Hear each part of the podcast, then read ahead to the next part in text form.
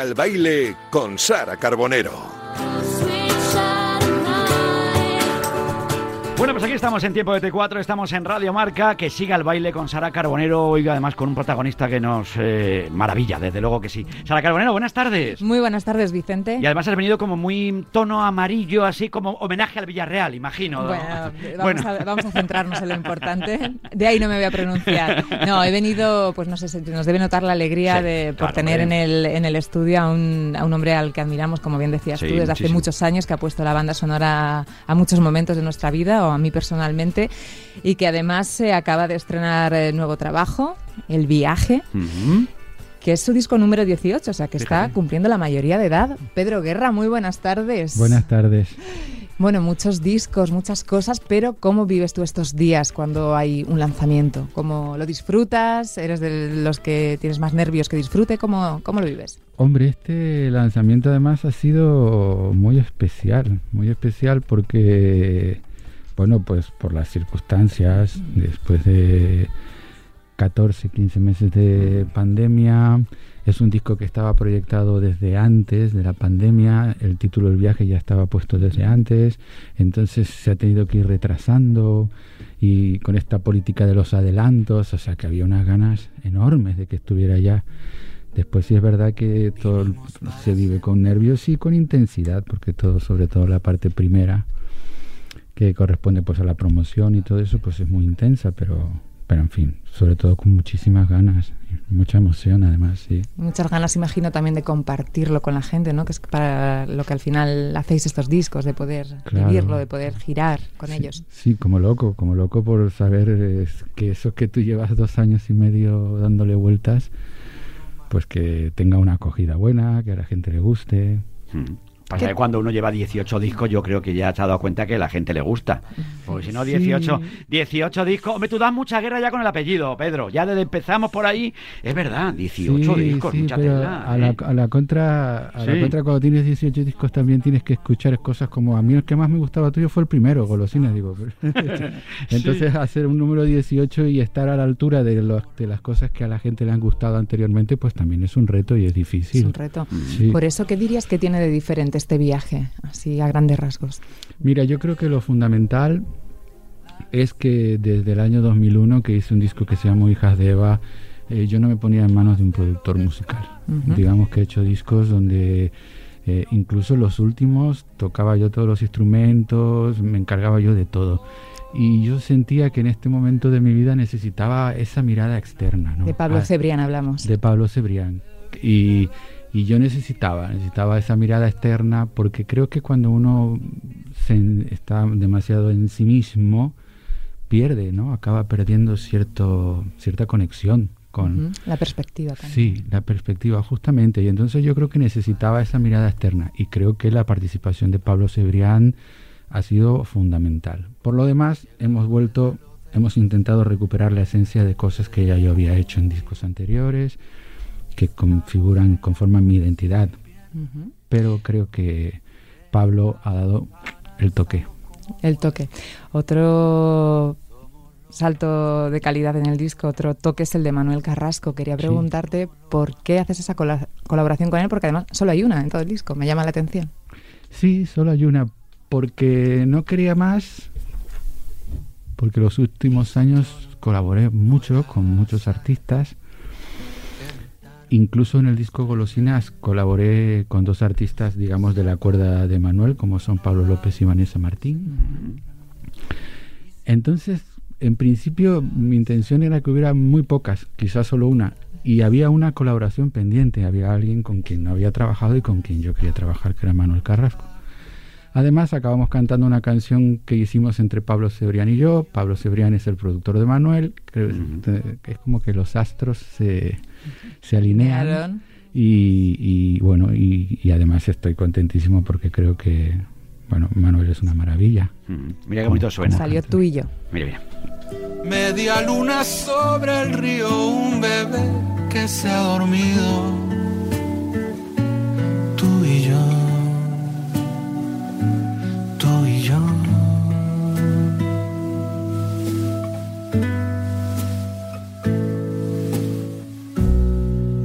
si todo fuera el entorno de una puerta. Es que bueno, Manuel Carrasco que nos tiene ganado desde hace muchísimo tiempo. Es llenar el Wizzing Center, eso es una cosa increíble. Que por cierto, este señor va a estar eh, celebrando también ese día de Canarias el domingo, que estáis todo, estáis todo el día de. Me encanta que vuelva la fiesta a Canarias que este año cuando estábamos pendientes todos los carnavales, pues fueron unos carnavales muy diferentes, muy especial, y estar ahí celebrando ese Día de Canarias va a ser muy bonito también ese próximo domingo, además con, con los sabandeños a los que yo tanto admiro, que yo siempre he dicho, digo, hay que ver, deben salir a 30 euros, porque con todos los que son, cada, cada concierto, digo, salen a nada, digo, los que son, ¿eh? qué maravilla de, grupo, ¿eh? Sí, sí, sí, bueno, los sabandeños es el grupo más importante de la música popular canaria. Y, bueno, sí, el domingo ellos tienen una cita todos los años con el Día de Canarias y yo voy como artista invitado a ese concierto de los abandeños. Y bueno, eh, da mucha emoción sentir que estamos volviendo a vernos, que estamos empezando, eh, que espero que todo siga por el camino que va, y, de aquí a pues igual cinco o seis meses ya estemos casi, casi, casi rondando una normalidad de conciertos, de actividad, de viajar, de encontrarnos. La verdad que es muy bonito, muy emocionante. ¿Cómo te sentiste hace cuatro días en Marbella en, en esta nueva normalidad, con el público, la mascarilla? ¿Qué, qué sensación? Es, es, es, lo que te digo, es emocionante y extraño. Extraño eh, el teatro estaba lleno, con las restricciones, pero estaba lleno. Y sabes que sales al escenario y de repente en la oscuridad, antes eh, en eso que llaman la cuarta pared, era una pared oscura, ahora es una pared que tiene como unos reflejos blancos, ¿no? Que son las mascarillas que se ven ahí en la oscuridad. Pero también creo que a pesar de todo hemos normalizado el uso de la mascarilla, ¿no? Y yo creo que la gente ya lleva la mascarilla como quien lleva la, ya no sales de casa ni, mm. sin las llaves y sin la mascarilla, o sea que la mascarilla forma parte de nuestras vidas y lo importante es que para lo que tiene que pasar en directo cuando estás en contacto con el público, mm, esto no es un impedimento y fue un concierto precioso y noto algo que me gusta que es que las, porque uno pensaba cuando volvamos la gente tendrá miedo, ¿no? Porque yo lo entiendo, yo también tengo miedo, no voy a todas partes. Si sé que va a haber mucha gente, pues igual no vas. Y sin embargo creo que la gente tiene más ganas que miedo de retomar una vida cultural y de asistir a cosas, ¿no? Y la cultura segura, y volvemos a decir, todos los programas los decimos, los recordamos, porque es verdad. Sí, no, completamente. Que yo sepa, no se ha reportado ningún brote en ningún acto cultural. Creo que ha habido menos de los que se podrían haber hecho porque en realidad respetando las, las distancias de seguridad y todas estas cosas, no hay ningún problema. Hablas del miedo. Eh, quería preguntarte cómo habías vivido tú esta, esta pandemia a nivel, bueno, pues con, trabajas con mucha gente que ha debido pasarlo mal, preocupación. No sé mm. si te ha afectado personalmente, de alguna manera. Mucho, ha afectado mucho. Es verdad que yo soy muy de guitarra y voz y, mi equipo somos María y yo, básicamente, pero bueno, con el disco Golosina sí que hice una gira con banda, pero ha sido tremendo. cuando bueno, el sector en general, digo que se le ha tratado un poco además. Sí, sí, por eso te digo que, que creo que cuando acabe todo esto, entonces empezaremos a conocer las historias de eh, lo que se quedó en el camino, ya no solo las personas que se quedaron, que son muchísimas, sino efectivamente, por ejemplo, claro, nosotros los artistas que tenemos la suerte de haber podido tirar de las reservas, pero no todo el mundo puede tirar de las reservas y eso es la punta de una pirámide, por debajo hay eh, equipo técnico, producción, managers, eh, oficinas, eh, las furgonetas, o sea, es una cantidad de gente tantos meses sin trabajar, ¿no? Es, es un drama, es un drama. Desde luego. Fíjate, hablábamos, eh, recuerdo que hablaba con él eh, en septiembre pasado, durante la pandemia, y, hablábamos lógicamente de la gente que se nos iba quedando en el camino, gente que había fallecido por el COVID y la gente que no fallecía por COVID y fallecía por otras muchas enfermedades, porque muchas veces parece que estábamos centrados solos en el COVID, pero había de enfermedades que seguían estando ahí. Y recordamos una canción que me pareció preciosa y que le dedicaste a tu abuela hablando del Alzheimer mm. y que yo quiero que escuchemos, porque es una canción que te abre los poros de la piel. Es una, una canción que tú la escuchas y dices, mira, mira, mira, escucha. Enredada madeja en un punto de vida como los barcos sin un puerto en la tormenta suspendida, sensación de tropiezo, pasiones dormidas, con un pañuelo ante los ojos y las palabras distraídas.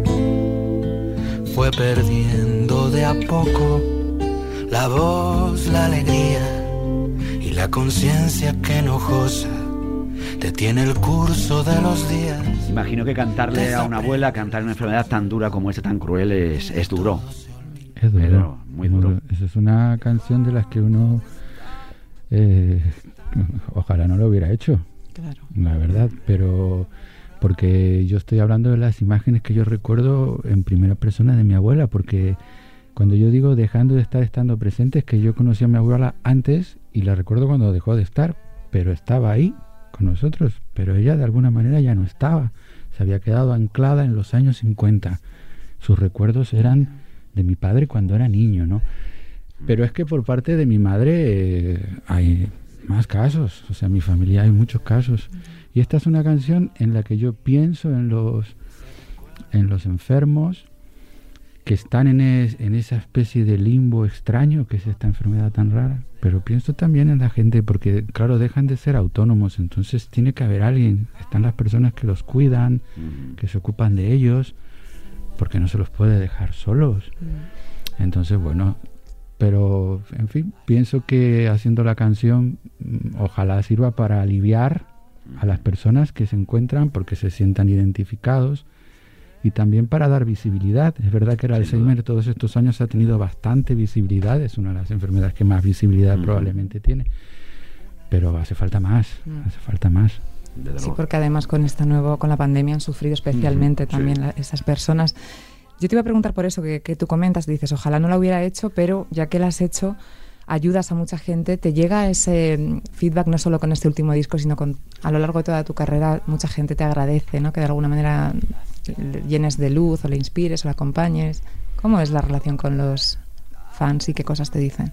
Las Eh, cosas bonitas solo, las feas no te las No, no, los- no, no creo que tenga hay gente Pedro pa- muchos es que haters. Hay gente para todo, Pedro, hay gente para todo, No, pero, eh, pero hay más gente que a favor. Alguna, alguna Claro vez, sí. alguna vez alguna cosa fea me han dicho, pero tengo que reconocer que muy pocas, muy Eso pocas. En general y sobre todo todos los últimos años. Al principio éramos más jóvenes, tanto el público como yo, pero desde un tiempo para acá no somos tan jóvenes, ni mi público ni yo.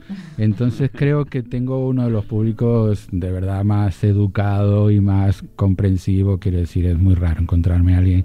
Y sí, sí, he sentido el feedback toda mi vida y lo sigo sintiendo ahora todavía. Hay gente que cuando saco el viaje me dice pues eso, que, que mis canciones, les, hay gente que que me viene siguiendo desde que tenían 18 o 20 años y que durante toda su vida pues mis canciones les han acompañado. Cuando sacamos la canción del Alzheimer en concreto, por ejemplo, en septiembre, coincidiendo con el Día Mundial del Alzheimer, recibimos un montón de feedback de un montón de personas.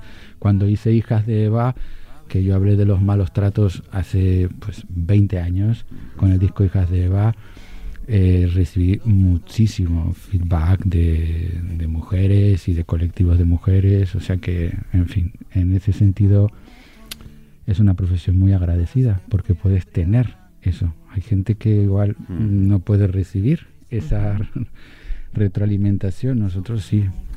Desde luego que sí. Tienes luego otra fecha especial en esta gira. Decías antes que estás casi siempre solo, pero el 18 de junio me parece que vas a estar con una orquesta sinfónica, ¿no? Wow, sí, eso es algo, eso es como un sueño que se cumple. Eh, es un sinfónico que voy a hacer, es una revisión a, a 16 temas de toda mi carrera. No Qué incluye bueno. nada del viaje, es anterior, porque este también es un proyecto pre-pandémico, Ujú. pero que se ha tenido que ir retrasando. Pero es un sinfónico con, con la orquesta y coro de Radio Televisión Española, ¿no? que es maravilloso. Además, los arreglos son de Joan Albert Amargós. Y, y, en fin, esto es el 18 de junio en el Teatro Monumental. Será un solo concierto, pero también es verdad que lo vamos a registrar en audio y en vídeo, con lo cual, pues, no ahora inmediatamente, pero quizás para la campaña de Navidad y eso, pues tendremos un trabajo nuevo que será este, que es una maravilla. Alguna canción de golosinas habrá, ¿no? Sí. ¿Qué es lo primero que se te pasa si te- cuando te dicen esa palabra golosinas por la cabeza? Hombre, me acuerdo de una época muy bonita de mi vida porque yo estaba en Tenerife tomé una decisión, no sé si muy consciente o inconscientemente, pero me fui, me vine a Madrid, ¿sabes? Y tenía 28 años y claro, y Golosinas representa todos esos dos primeros años. Es verdad que las cosas pasaron muy rápido. Yo grabé un disco con una multinacional cuando llevaba un año y medio en Madrid. Todo fue muy rápido pero fue todo muy bonito y el disco Golosinas es como, como mi carta de presentación, es el primer disco mío donde... Y sin embargo, aun siendo mi, mi carta de presentación, efectivamente, en Golosinas hay tres o cuatro canciones que han sido fundamentales durante toda mi carrera, ¿no?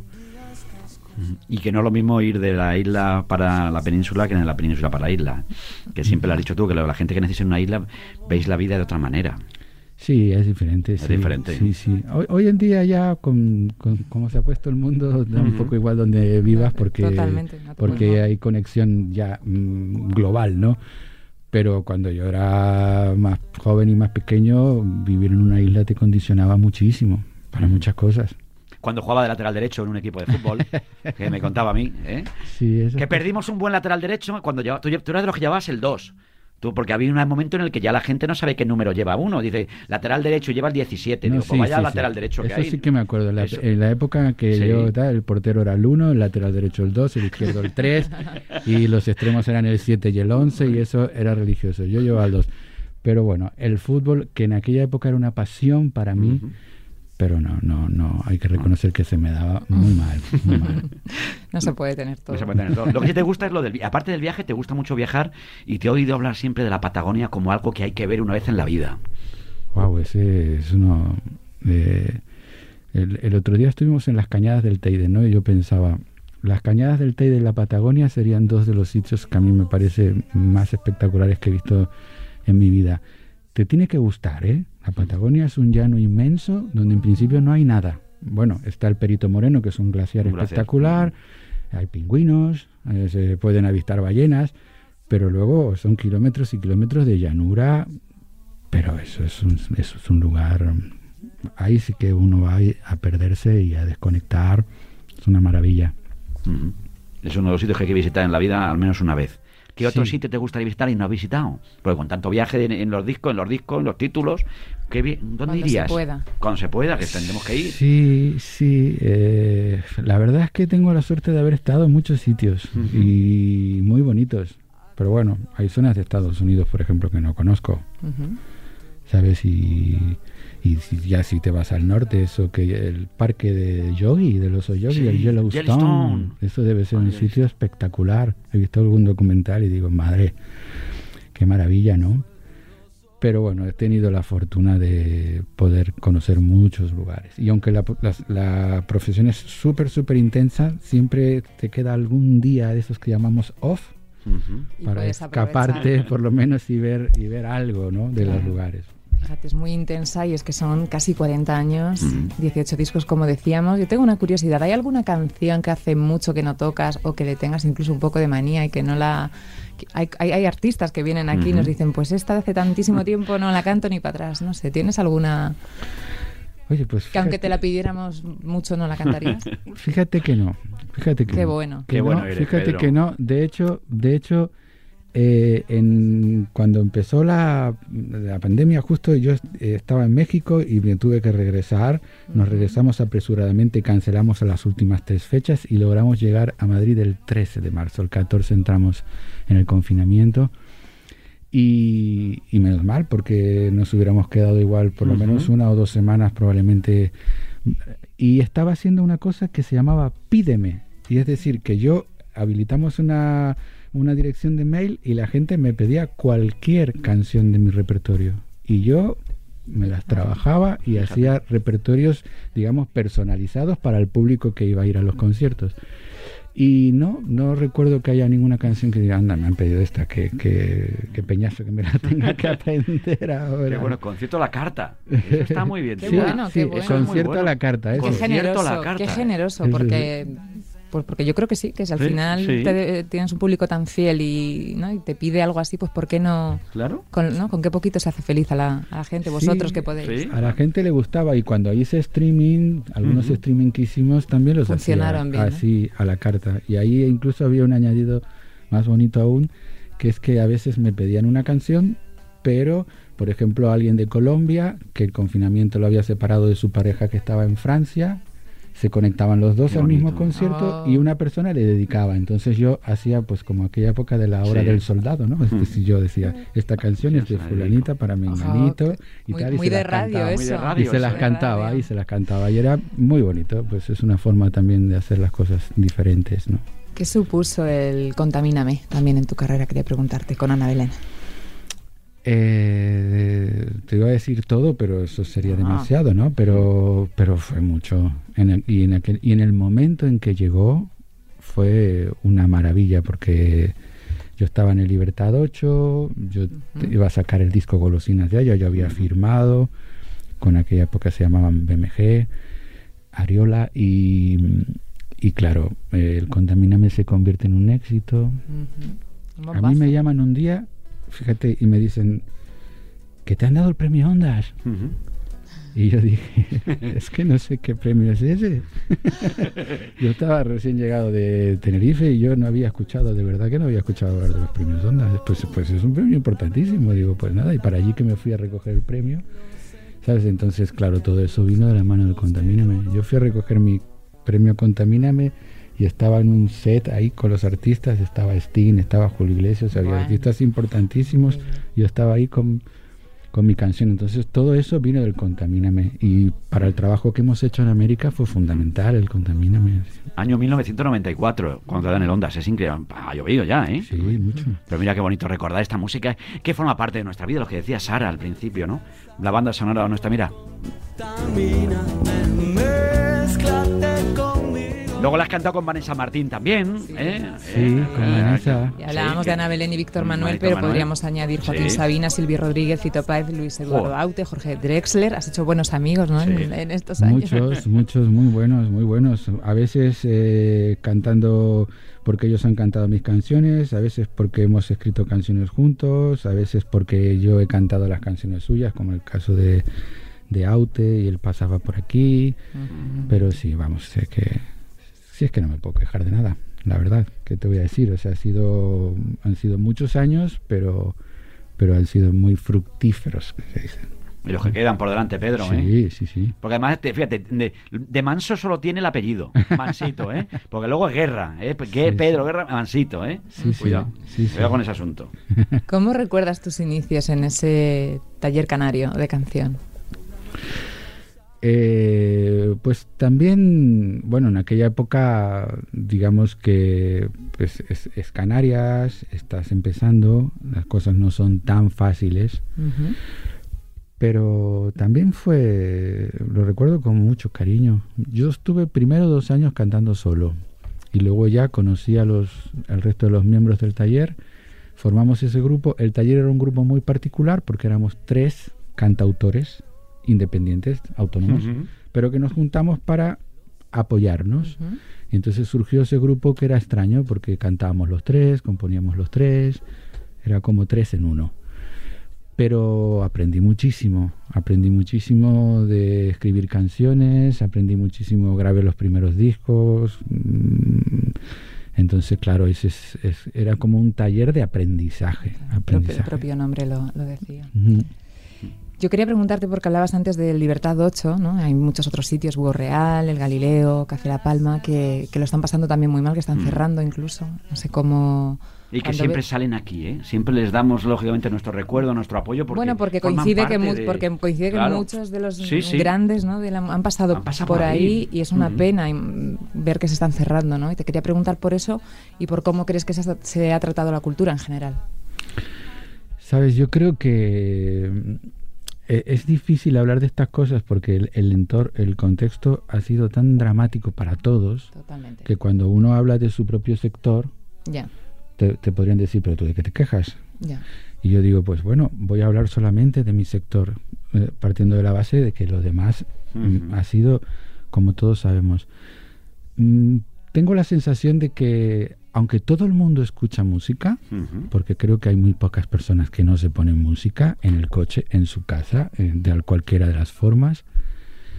Eh, la gente eh, es difícil entender que para que esa música haya- llegue a sonar aquí y ahora, hay todo un trabajo. Y entonces la cultura creo que por momentos es relegada, ¿no? Quiero decir, esa sensación que siempre tenemos como si fuéramos titiriteros, ¿no? Y creo que la cultura es eh, un bien importantísimo que hay que cuidar. Entonces, cuando hablamos de salas pequeñas, no es que casi todos, es que yo creo que no hay nadie. O sea, yo recuerdo mm. cuando eh, los del grupo Pereza que tocaban en las, en las salas eh, en salas también, los grupos de rock han tocado en salas, nosotros en salas, todos hemos pasado por salas, ¿no? Pablo Alborán yo creo que empezó tocando en alguna salita pequeña. Entonces, esas salas son la plataforma, es el primer paso para construir una industria cultural, te diría yo. Si eso se muere, todo se, todo se muere, porque la gente ya no va a tener dónde exponer su trabajo y dónde empezar, ¿no? Claro. Mm. una generación muy buena de cantautores que tenemos ahora también, actuales. Pues no sé, Marwan fue nuestro padrino, tenemos a Luis Ramiro, tenemos... ¿Cómo ves eh, el legado que están cogiendo esta generación de ahora? Yo creo que si englobamos en el mismo, que, yo creo que sí, eh, a, María Rosalena, Por ejemplo, a, Luis Ramiro, a Andrés Suárez, a Marwan, a incluso te diría el Canca, Muerdo, toda esa generación, incluso Pedro Pastor, que viene ya después mucho más joven, pero que viene ahí.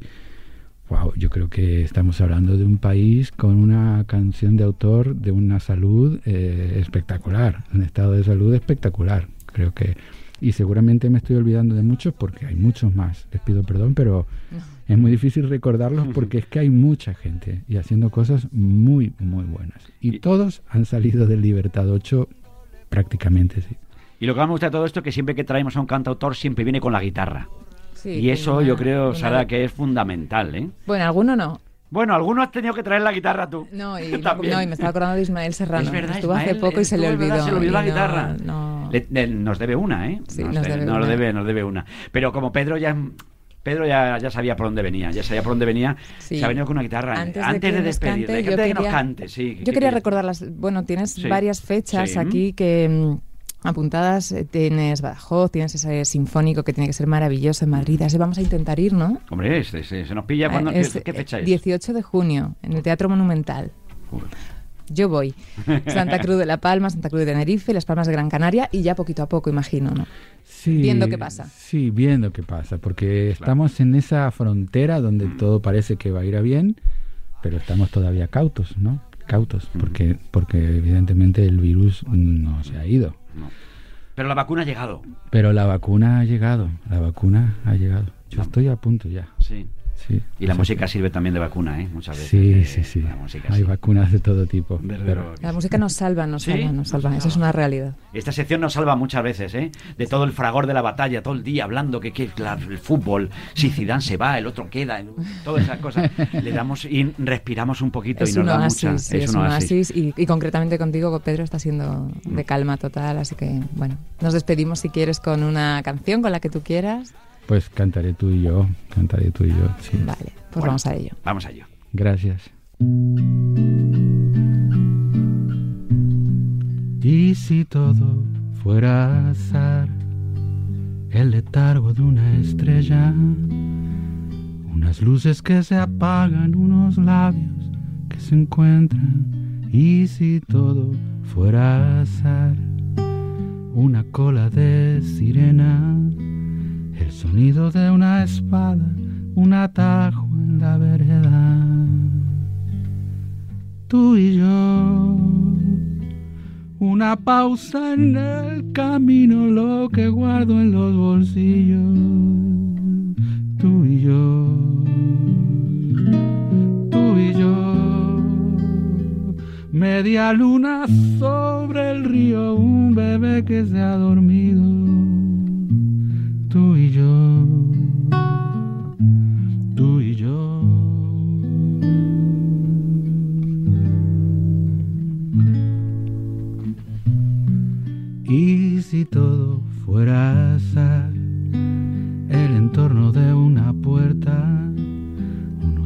que se miran, los escombros de la guerra, y si todo fuera azar la ansiedad de los que esperan, un velero a la deriva, unas piernas que se enredan. Tú y yo, una pausa en el camino, lo que guardo en los bolsillos. Tú y yo, yo, media luna sobre el río, un bebé que se ha dormido. Tú y yo, tú y yo.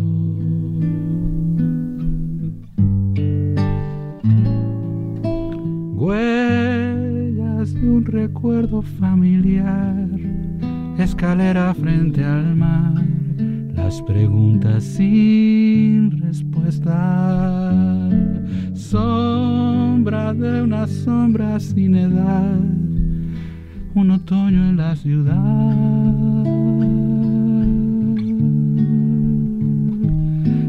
Tú y yo una pausa en el camino, lo que guardo en los bolsillos. Tú y yo, tú y yo, media luna sobre el río, un bebé que se ha dormido.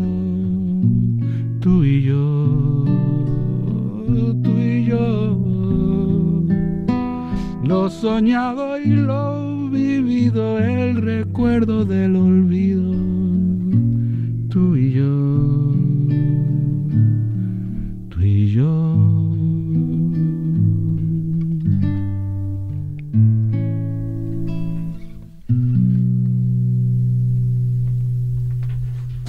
Precioso, tú y yo, tú y yo, en este, el viaje en este nuevo disco. Pero espera, hay un problema. ¿Cuál es el problema? Es que como ha dicho Pedro, que se le pueden pedir cosas, Ah, que le quieres pedir algo. pues yo le quiero pedir una estrofa de una canción. Una.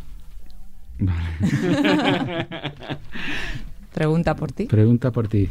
Esa te gusta mucho, ¿no? Me ¿Eh? gusta mucho, sí. Pues eso, pregunta por ti. Eso es.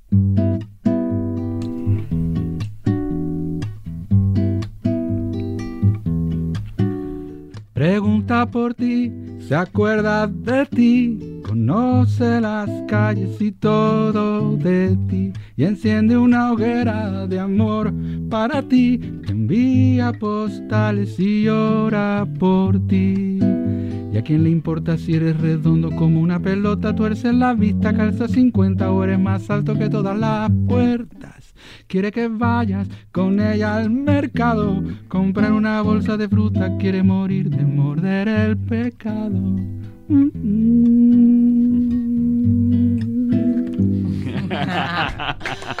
Qué bonito, qué bonito. gracias. Muchísimas gracias. Que me iba a haber yo arrancado también a pedirle algo, pero ya me daba ya- un poco ya, ya abuso estamos, ya eso, estamos. eso. Ya Muchas hemos gracias. ahí, No, a ver, el La próxima vez que vengas tienes que cantarnos Contamíname un poquito, ¿eh? Vale. Porque esa canción es de las que forma parte de todas nuestras vidas. Mira. Sobre todo los que ya llevamos cumplidos unos pocos años, desde luego que sí. Así la aplazamos a que Así tiene te- que volver. claro. Tiene que volver. Tienes que volver, Pedro, cuando tú quieras. Esto es tu casa, ya lo sabes. Bueno, y el día gracias. 18 de junio, los que podamos, estaremos ahí en el Monumental de Madrid. Pedro Guerra, muchas gracias por estar en Radio Marca una vez más. Ha Muchas sido un placer gracias. enorme. Muchas gracias. Y que estás donde te mereces, amigo. No te han regalado nada. Hombre. Sara Carbonero, un placer enorme. Vaya semana buena que hemos pegado hoy. Ah, Esto es maravilloso. Un broche. sí, la verdad que, que siempre que llenamos este estudio de arte, estuvimos con sí. Vanessa hace dos días, con Vanessa Martín, que nos habló también fenomenal de Pedro, ¿no? con, con Sí. esa colaboración y, y esas conexiones que se dan La tan vida. bonitas. Pues muchísima suerte con el viaje y a ti, Vicente, te veo la semana que viene. Sí. No, me va, a ir- no vamos a estar muy lejos. No, no, no vamos a ir muy lejos, estaría bueno. Estamos en T4, estamos en Radio Marca, que siga el baile. ¿Y a quién le importa si eres pesado aunque no se te nota? Débil, oscuro, borde cobarde, torpe que pierdes el ritmo en el baile. Quiere que vayas con ella hasta el cine y comprar un paquete de nada y apaguen la luz y morir abrazada. Y en su soledad es como tú, se inventa historias como tú y es ya tu novia y está encantada, tu primavera, tu enamorada. Quiere que vayas con ella hasta el río y buscar a la bruja del bosque que sabe cosas de amor y esos líos. Quiere que vayas con ella hasta el río y buscar a la bruja del bosque que sabe cosas de amor y esos líos.